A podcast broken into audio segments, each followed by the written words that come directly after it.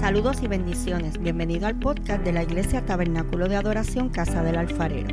Soy la pastora Keili Otero y espero que puedas ser bendecido en este nuevo episodio con esta poderosa palabra de parte de Dios. Si es así, recuerda compartirla con un amigo. Dios te bendiga. En esta hora yo quiero hablarles a ustedes y quiero que usted se lleve en su mente esta frase, visión de conquista. Y la base que voy a utilizar, luego vamos a verla, estamos en Josué 15, 16 al 17. Para hablar de esto, primero tenemos que ir al principio, al comienzo. Eh, ¿Verdad? No sé, quizás haya aquí todos sepan, pero siempre me gusta ir al contexto para traerlo a usted una visión clara.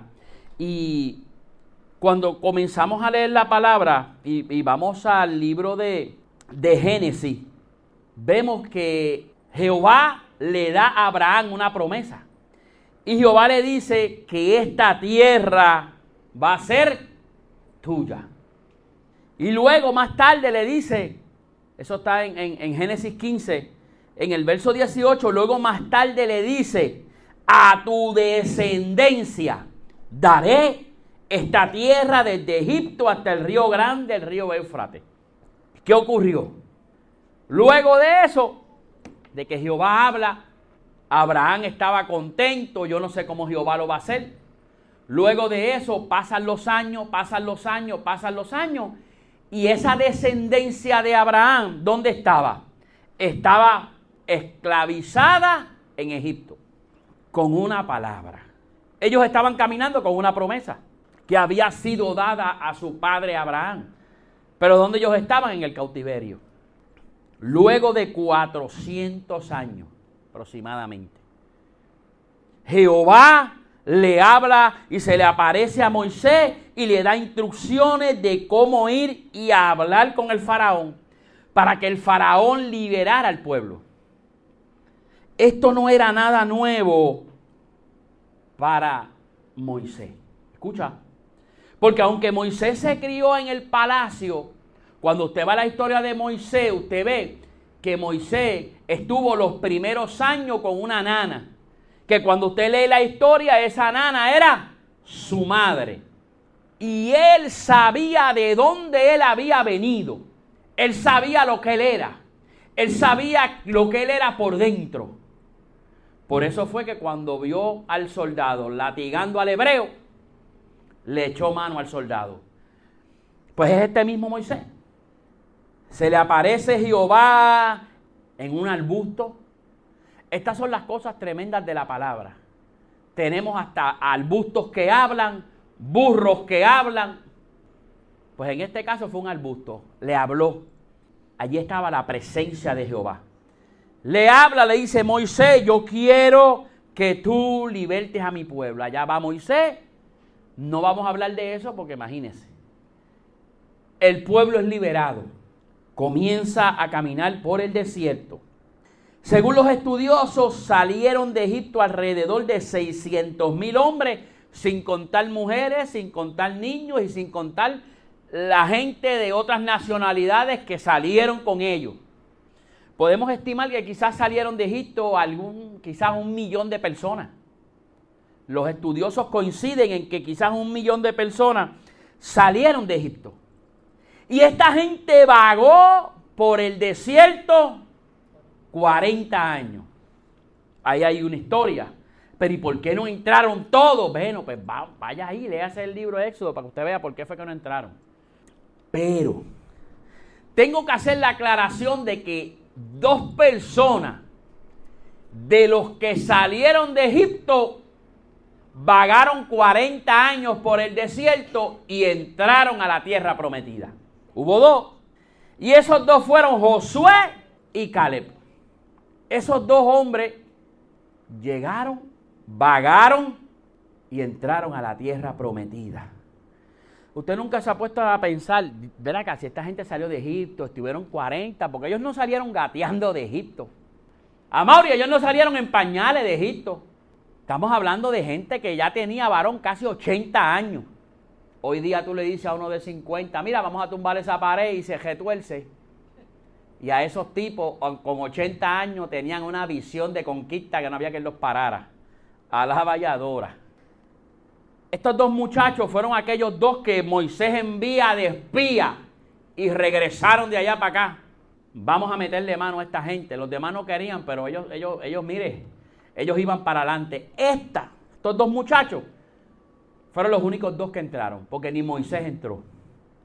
Ahora, exclusivamente hoy, vamos a hablar sobre Caleb, que como dije anteriormente fue uno de los dos espías que fue a inspeccionar la tierra de Canaán. Luego de que ellos conquistan la tierra, escucha esto, esto es bien interesante. Moisés le hace una promesa a Caleb, pero esa promesa no la cumplió Moisés. Moisés se la hizo, pero no se la cumplió Moisés. Se la cumple Josué. Porque recuerde que quien se queda al mando es Josué luego que se va Moisés. Y Caleb se acuerda de aquella palabra. Caleb se acuerda que cuando estaba con Moisés, Moisés le dijo, por cuanto te mantuviste fiel a Jehová y te mantuviste fiel a mí, la tierra que pise será tuya y de tu descendencia. Y cuarenta y pico años después, conquistan la tierra, ellos hacen guerra, y viene Caleb y le dice a Josué, Josué, ven acá, hacen 40 años Moisés me hizo esta promesa y yo quiero ahora que tú me la cumplas. Y Josué le dijo, que él te dijo que todo lo que pisaras es tuyo, pues arranca por ahí para abajo. Y Caleb comienza a los lugares que él va, comienza a conquistarlo. Para él y para su descendencia. Y es interesante porque mientras yo buscaba para este mensaje, encontré esto. En la raíz del hebreo, cuando nosotros vamos a la... Acuérdese que las palabras, ¿verdad? Nosotros estamos leyendo la Biblia en español. Pero cuando usted comienza a estudiar la palabra y usted va a la raíz de, del idioma en que se escribió esto, esto se escribió en hebreo. Pues entonces, cuando usted va y busca el significado de Caleb, mire, ¿usted sabe lo que significa Caleb? Caleb significa perro, impetuoso, audaz, valiente, fiel. Entonces, cuando yo me pongo a buscar y yo decía, ¿cómo es perro? Cualquiera puede decir por ahí, ¿cómo es? ¿Qué significa perro? yo te voy a decir algo a ti. ¿Tú sabes qué? Un pejo nunca te abandona. Tú lo abandonas a él, pero el pejo nunca te abandona a ti. Cuando el pejo le da con algo, mi hermano, te rompe la verja. Cuando el pejo huele que por allá hay una jevita, el pejo dice que yo brinco la verja porque la brinco. Porque me, llevo lo que sea de frente. Mira, hay pejos que abren la puerta. Hay pejos que se te montan en el carro. Hay pejos que se te montan en la cama si, tú no estás pendiente.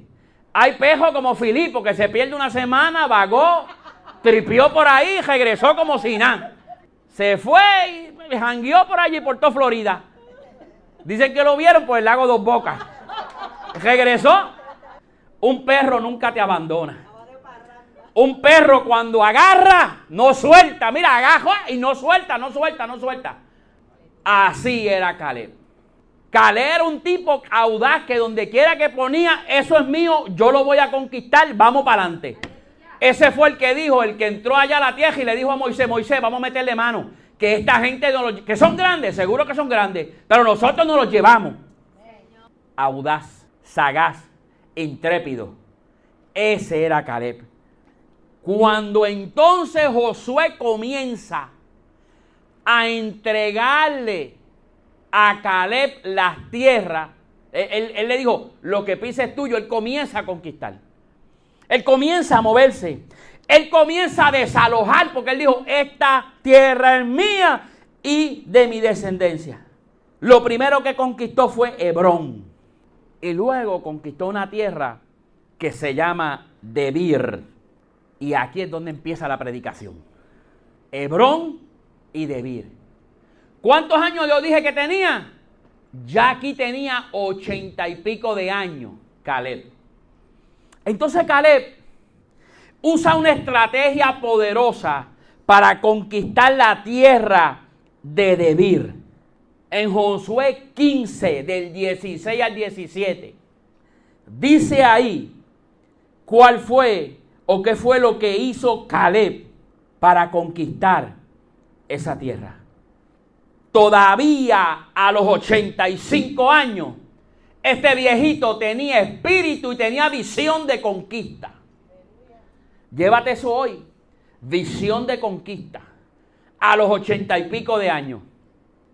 A lo mejor podía estar en la cama allí tranquilo, jugando con los... Yo estoy seguro, a lo mejor jugaba con los nietos, pero estaba pendiente a lo que era de él. Estaba, mire, como el pejo viejo, que tú lo ves, que, que te mira de reojo, quietecito, pero él sabe, imaginariamente tú vas a llegar hasta aquella loseta. De ahí para acá vamos a tener problemas. Así estaba Caleb. Viejito, pero usando estrategia. Y este hombre utilizó una estrategia en esa visión de conquista que tenía. Y esa estrategia y esa visión de conquista no solo era para él, era para toda su descendencia. Algo que hoy día ha menguado en hombres y en mujeres es la visión de conquista. La visión, la visión de conquistar algo que ya fue determinado y que ya fue cedido en el mundo espiritual. Dios te dio la promesa, Dios te dijo que era tuyo, pero hay gente que está esperando. No, Dios dijo que era mío. Sí, Él dijo que era mío. Pero no se mueven, no accionan. Te voy a dar un negocio nuevo. Y la gente está esperando que Dios lo traiga en, un Sikorsky, en un helicóptero, y llegue el negocio y lo plante ahí. Hay que moverse. Te voy a dar esto, te voy a dar lo otro.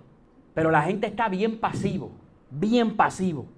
Y esa pasividad ha arropado a mucha gente. Lo más interesante es que es, en cosas que ya Dios te prometió. Ya Dios dio la palabra. Esto es tuyo. Él está en mis manos. Sigue orando, tranquila, tranquilo. Pero la pasividad ha arropado a mucha gente algo que yo quiero que tú te lleves en esta noche. De todo lo que yo voy a decir aquí, rodéate de gente que tenga visión de conquista. Hay gente que son matasueños. ¿Usted no conoce gente matasueño? Ay, pero tan lejos. Ay, pero ¿por qué no lo hace aquí? Ay, pero ¿por qué no lo hace allá? ¿Qué tú vas a hacer? No, que yo voy a montar un negocio aquí. Ay, pero ¿y por qué no lo montas allá? Mira que yo voy a hacer un negocio de pizza. Ay, pues ¿por qué no lo hace de hamburger? Siempre hay gente que son matasueños. Y los vas a encontrar en tu propia familia. A veces los vas a encontrar durmiendo al lado tuyo. Pero hay gente que son matasueños. Rodéate con gente que tenga visión de conquista. La pasividad es un peligro. Y seguimos con la historia. Caleb tenía una familia, tenía unos hijos, pero Caleb tenía una hija. Estamos llegando al punto del mensaje. De esa hija es que vamos a hablar hoy. Esa hija que tenía Caleb, yo acá como padre deduzco que era una muchachita buena. Era una muchachita de su casa. Era una muchachita que no se pasaba por ahí los fines de semana a montar caballo cogiendo en las cabalgatas. Ni en motora por ahí sin licencia y sin nada era una muchachita de su casa. Y su padre quería un buen hombre para esa muchacha. ¿Y cuál fue la estrategia que utilizó Caleb? Caleb quería y Caleb buscaba a ese hombre de una manera bien peculiar. Caleb dice, el que conquiste la tierra de Debir yo le voy a dar a mi hija Axa como esposa. Y había uno que parece que le había echado el ojo a la nena. Varón, cuando uno está enamorado, uno se tira las maromas. Ese tipo se tiró senda maroma. Las de nosotros se quedaron cortas. Ese hombre le dijo a, a, Caleb, ese hombre se llamaba Otoniel, yo voy a conquistar esa tierra. Y se fue se llevó parte del ejército, quizás se llevó unos panas para allá, ¿Tú sabes lo que pasó? Conquistó la tierra de Debir. Y como prometió Caleb, fue y le entregó a su hija Axa.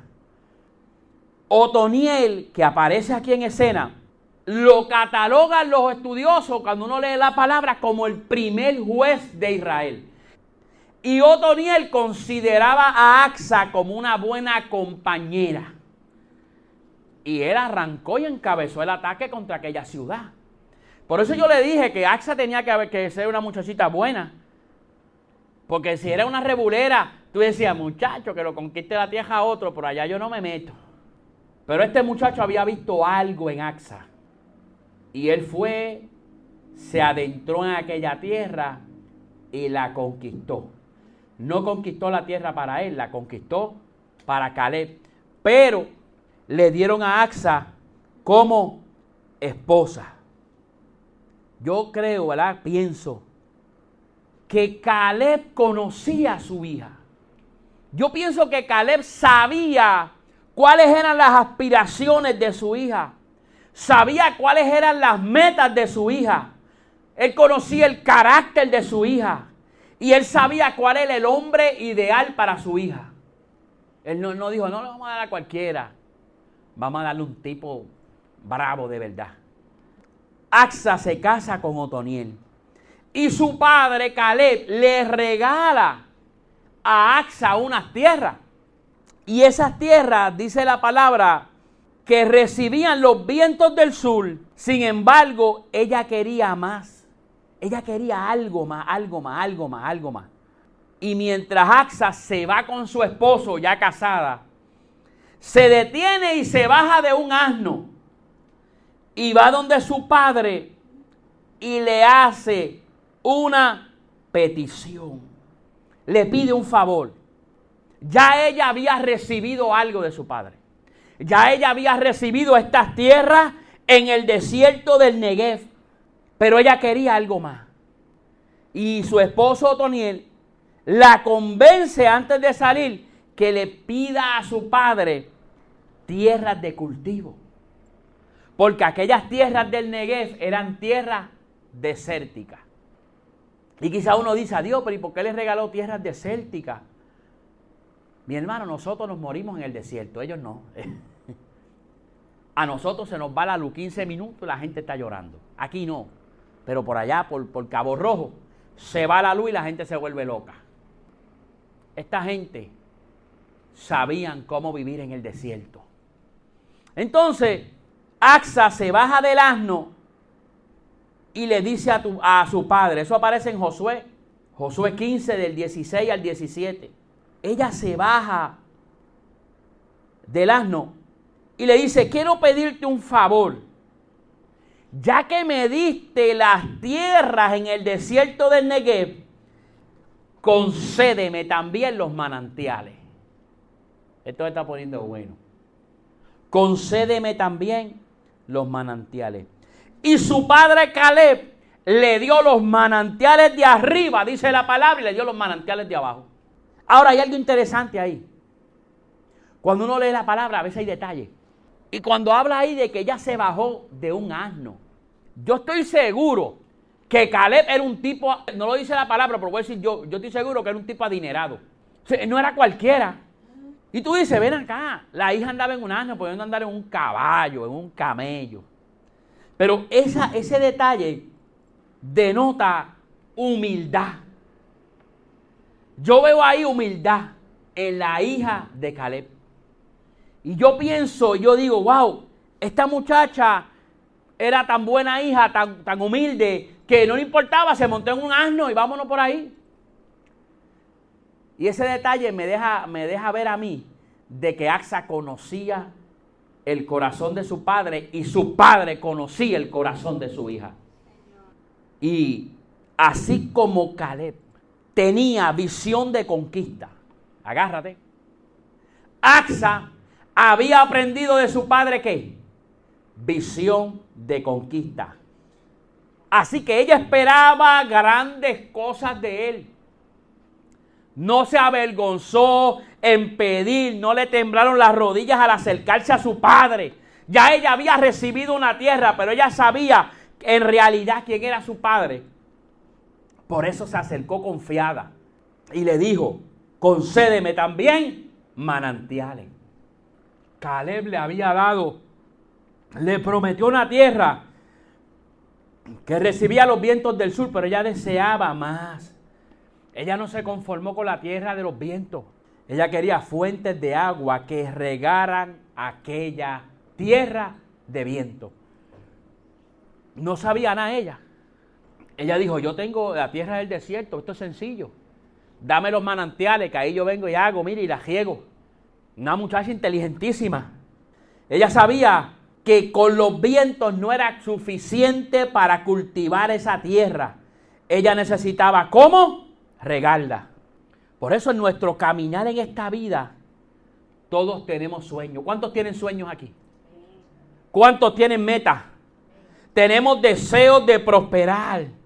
Sin embargo, muchas veces lo que experimentamos son temporadas de vagar por el desierto, temporadas de soledad, temporadas de sufrimiento. Sin embargo, aún dentro de esas temporadas, el plan de Dios nunca se ha invalidado. Fíjate que esta mujer le dieron tierras desérticas. Y ella fue donde su padre le pidió y resolvió el problema. Axa recibió tierras desérticas. Pero eso no la limitó. Fue a su padre y le dijo, voy a vivir en el desierto. Necesito tierras con manantiales para convertir ese desierto en un lugar próspero. Ella fue y convirtió lo que era un terreno malo, lo que era un terreno estéril, ella lo convirtió en un terreno fructífero. Y Axa nos enseña que aún recibiendo un regalo, nuestro Padre Celestial está dispuesto a darnos mucho más si se lo pedimos con corazón de hijo. Esta historia nos está enseñando que aunque ya tenemos, ¿sabes qué? Él tiene más para nosotros. Axa no le tembló la rodilla porque ella conocía a su padre. Ella no le tembló la rodilla para ir a pedirle. En esta noche que no te tiembla a ti tampoco. Acércate ante el Padre Celestial y pídele con corazón de hijo. En Santiago 4:6 dice, Dios resiste a los soberbios y da gracia a los humildes. Vamos a pedirle a Dios con corazones de hijo, con corazones humildes. El que no pide, no recibe. Llévate eso en esta noche. El que no pide, no recibe. En aquel tiempo, las hijas no heredaban. Por eso era que los padres se preocupaban porque las hijas tuvieran buenos esposos. Sin embargo, escucha, ella no se conformó con aquellas tierras en el desierto. Porque muy bien, si ella heredaba, pues ella decía, pues está bien, cuando papi muera, pues me va a tocar a mí algo. Ella no heredaba, heredaban los hermanos. Pero ella tenía necesidad de esas tierras. La necesidad de tener aquellas tierras para poder regar aquel terreno desértico que le había dado su padre. Es por eso que se acerca con ese corazón humilde de hija. Y yo estoy seguro que cuando ella fue donde Caleb, Caleb sabía que esas tierras iban a estar en buenas manos. Él sabía que su hija iba a poner aquel lugar a florecer con aquella fuente de agua, con aquellos manantiales. ¿A usted no le ha pasado que usted tiene algo de mucho tiempo y bien se lo da a alguien y esa persona no, porque no le costó nada a esa persona. Cuando las cosas no le cuestan, no tienen mucho valor. Eso es como, mire, esa experiencia. Los muchachos tienen que aprender el valor del dinero. Antes, cuando nosotros íbamos a comer a los sitios, el combo grande, con papitas loaded y apple pie. Y entonces había que meterle el molten al final. Pero ahora que los chavos salen del bolsillo de ellos, ahora escuponeando con la aplicación de Burger King, Y mirando, dame, dame el ring este, el, barbecue ring, que, que vale 3.99, y no hay apple pie, no hay nada, dámelo, más, dámelo sin refresco para pagar menos. Mami, ¿sí? mofongo con camarones. Ahora no. Ahora es mofongo con pollo. ¿Por qué? Porque el mofongo con pollo es más barato. Le estoy diciendo una realidad. Porque no saben el valor del dinero porque antes no le costaba nada a ellos. Como ahora le cuesta y lo sufren, pues ahora, ahora sí, espérate, ahora hay que ser cuidadoso. Y yo estoy seguro que Caleb sabía que estas tierras iban a estar en buenas manos. Usted sabe que hay declaraciones que afectan las bendiciones de Dios. Hay declaraciones que afectan las bendiciones que Dios tiene para nosotros. A mí me da igual. ¿Te ha escuchado eso? Saque eso del vocabulario. Eso hay que sacarlo del vocabulario. Ya me rendí, ya para qué. Esto no lo arregla nadie. E, este es el más popular, que sea lo que Dios quiera. La gente se cree que con meter a Dios ya todo está resuelto. Que sea lo que Dios quiera.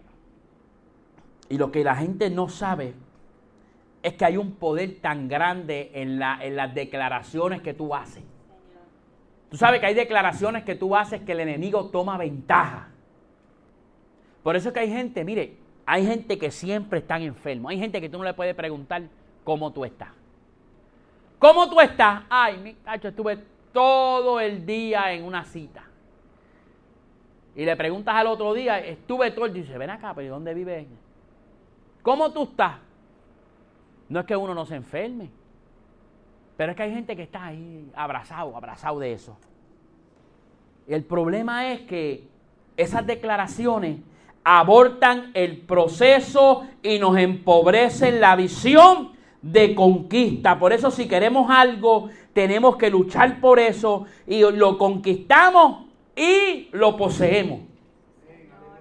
En la visión de conquista tú no te puedes sentar a esperar que las cosas pasen. Porque hubiese sido sencillo. Abraham, vete allí, que eso es tuyo y ya estuviera preparado. No, no, hubo que conquistarlo. Hubo que guerrear. Hubo que poseer la tierra. Por eso en la visión de conquista hay que luchar, hay que conquistar y hay que poseer. Eso hay mucha gente que no lo ha entendido. Hay que moverse. Hay que moverse. Algo que, que me impacta de esta historia de Axa es que ella en ningún momento recriminó a su padre por las tierras en el desierto que él le dio. Ella vio en ese lugar de desierto una oportunidad de hacer y prosperar aquel lugar. Eso fue lo que ella vio. Ella vio una oportunidad de echar para adelante. Tú me diste esto, pues yo necesito esto para esto con esto y, y ponemos aquel lugar al día. Hay obras que aún no se han concretado en nuestra vida por nuestra actitud pasiva ante lo que Dios ya estableció. Hay personas quienes Dios le ha prometido algo y se quedan paralizados esperando a que eso baje del cielo.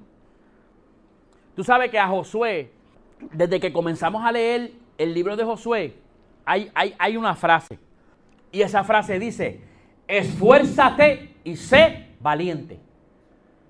Esfuérzate y sé valiente. Usted lo va a leer varias veces.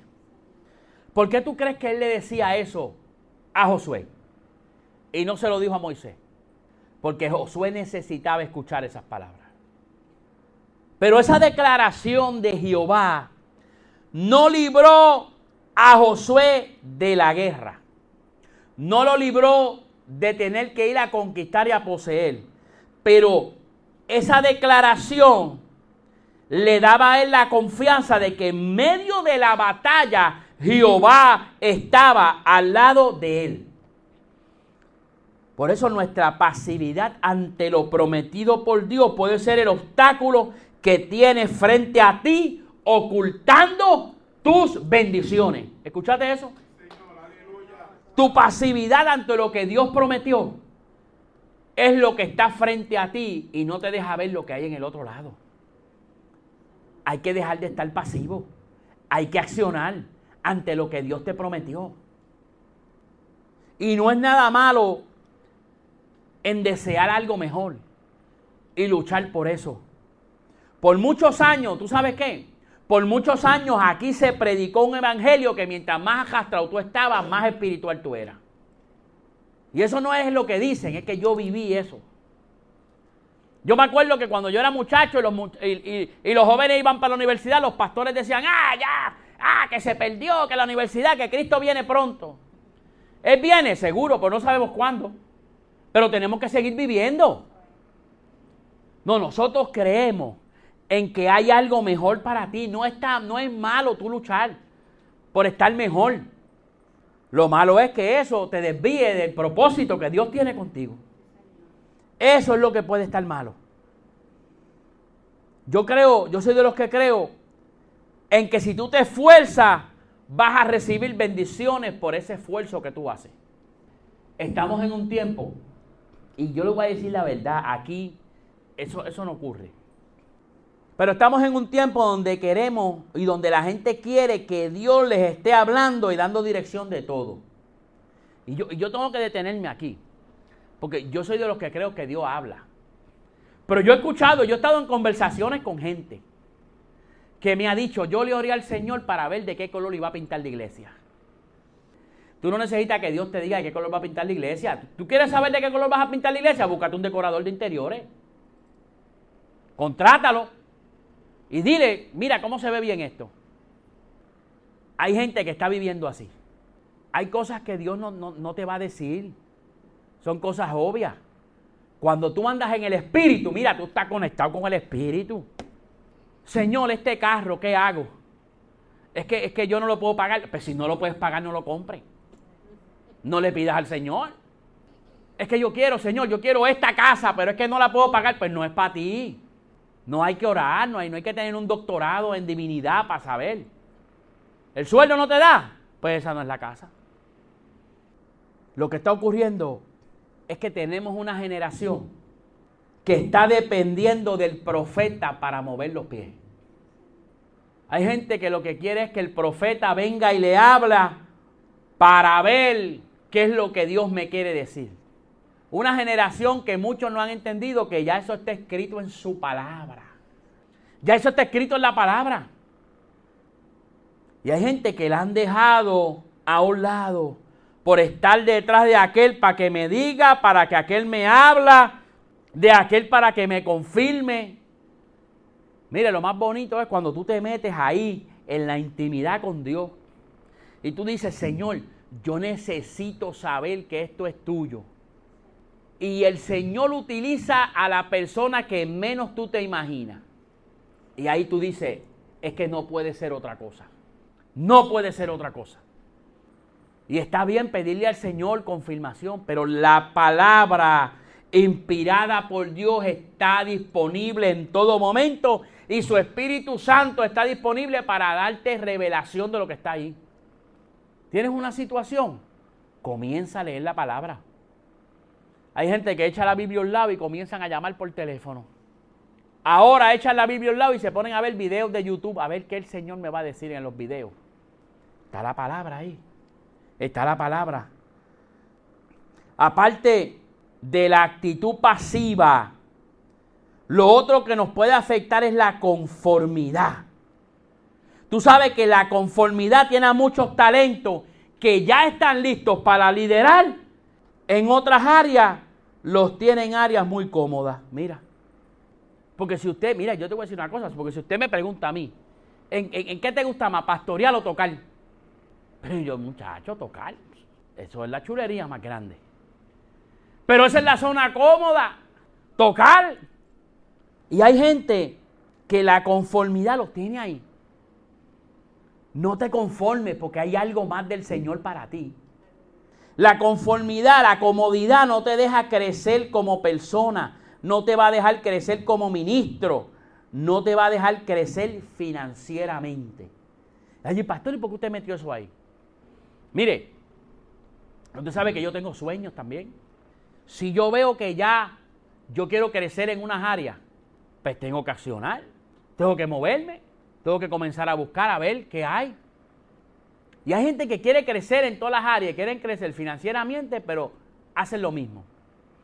No, pero es que pues yo lo que me gano es esto y de ahí no puedo dejar más nada. Ah, bueno. Pues hay que comenzar a dejar de hacer cosas. Hay que entonces comenzar a dejar de comer afuera para que ese dinero lo ahorre y te sobre. Hay que comenzar a hacer movimiento para crecer financieramente. Visión de conquista.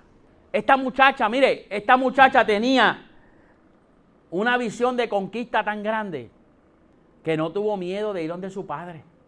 Y yo quiero que hoy tú te lleves esa historia y que esa visión de conquista comience ahí, mire, mire, ahí, ahí, ahí, ahí. Esa palabra, visión de conquista, visión de conquista. Y tú no tengas miedo de acercarte donde el Señor y, y mire, derrocha los planes que tú tienes. Yo he hablado con el Señor y digo, bueno, Señor, yo tengo estas aspiraciones, yo quiero hacer esto, yo quiero hacer esto. No tenga miedo, porque si tú vas con corazón de hijo, Él te va a escuchar. Esta gran historia de Axa destaca el gran amor que puede tener un padre hacia sus hijos. ¿Sabe que Caleb tenía más hijos, pero no escatimó en darle a su hija más de lo que ya ella tenía? Él pudo haber dicho, no, lo que pasa es que las tierras de aquí son para tu hermano. Te di esta. Él no le quitó las tierras del Negev, él no se las quitó. ¿Qué él hizo? Tienes esta, pues te voy a dar ahora estas otras. Así es nuestro Padre Celestial. Si vamos confiadamente con un corazón de hijo, nuestro Padre nos dará y aún más de lo que ya tenemos. Cuando tú sabes administrar lo que tú tienes, Dios te, da más. Cuando tú sabes administrar los dos mil o tres mil dólares, Dios te lleva los cuatro mil. Pero si no sabes administrar, no vas a ver las bendiciones de Dios. Cuando entendemos que nuestro Dios no es inalcanzable y que su poder no se limita a nuestro entendimiento, ¿por qué? Porque nosotros tendemos a humanizar a Dios. No importa, por más espiritual que seamos, tendemos a, humanizar a Dios. Y su poder no se limita a nuestro entendimiento. Vamos a ver nuestras promesas y bendiciones realizarse ante nuestros ojos. Póngase en pie en esta, en esta hora. Bendiciones. Si este episodio ha sido de bendición para ti, compártelo para que otros puedan ser edificados. Te invito a que nos busquen en Facebook como Tabernáculo de Adoración Casa del Alfarero y te suscribas a nuestros podcasts en las diferentes plataformas. Y así no te perderás ninguno de nuestros episodios. Dios te bendiga.